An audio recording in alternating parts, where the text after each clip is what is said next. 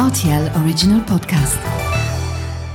Salut, c'est Mathieu Lopez. Bienvenue pour votre journal du sport de ce lundi 28 novembre 2022.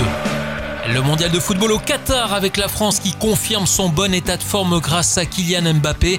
L'attaquant parisien a permis aux Bleus de battre le Danemark 2 buts à 0 grâce à deux réalisations alors que les Français peinaient à débloquer la situation. Les hommes de Didier Deschamps sont déjà premiers de leur groupe et sont d'ores et déjà qualifiés en huitième de finale avant d'affronter la Tunisie. Dans les autres matchs, c'est un véritable traumatisme subi par les Belges qui ont été battus par le Maroc 2 buts à 0.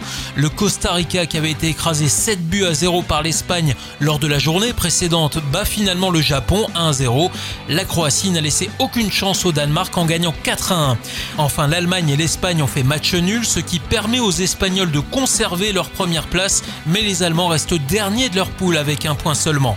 Et puis on a appris que Danilo Pereira, le défenseur central du Portugal et du Paris Saint-Germain, s'est fracturé trois côtes à l'entraînement. Il est forfait pour le match Portugal-Uruguay. Même sort pour Neymar alors que le Brésil affrontera la Suisse.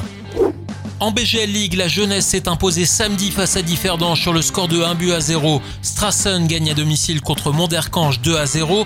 Grosse surprise de la part du Victoria qui est parvenu à résister face au Swift en terminant la rencontre par un match nul 0 partout face à l'ogre luxembourgeois.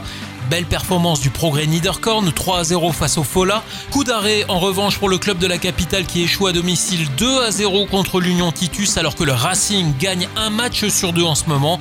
4 partout entre Wiltz et Mondorf qui se sont livrés bataille jusqu'au bout. Etseya bat Ostert sur son terrain 3 buts à 0. Enfin, le F91 est revenu avec une victoire 4 à 2 de son déplacement à Karjeng. Dudelange en profite pour chipper la première place à Esperange avec un point supplémentaire. Pétange monte sur le podium après sa victoire contre le Racing. En basket, Chris Wulff et son co-entraîneur Christophe Donnersbach quittent Bertrange. Le BBC Sporta a subi une série de défaites récemment. Le club recherche actuellement un nouvel entraîneur au plus vite pour permettre aux joueurs d'accéder aux playoffs. Et puis en basket féminin, l'équipe nationale s'est imposée 81 à 43 contre la Suisse à Fribourg.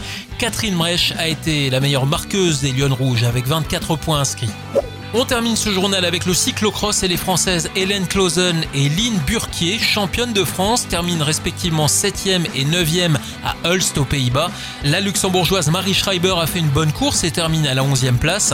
C'est la néerlandaise Puck Peters qui a remporté cette course devant sa compatriote Van Empel. Enfin chez les hommes et pour sa première course de la saison, le néerlandais Mathieu Van Der Poel s'est illustré devant son public. Voilà pour l'actu sportive du week-end et à lundi prochain pour votre journal du sport.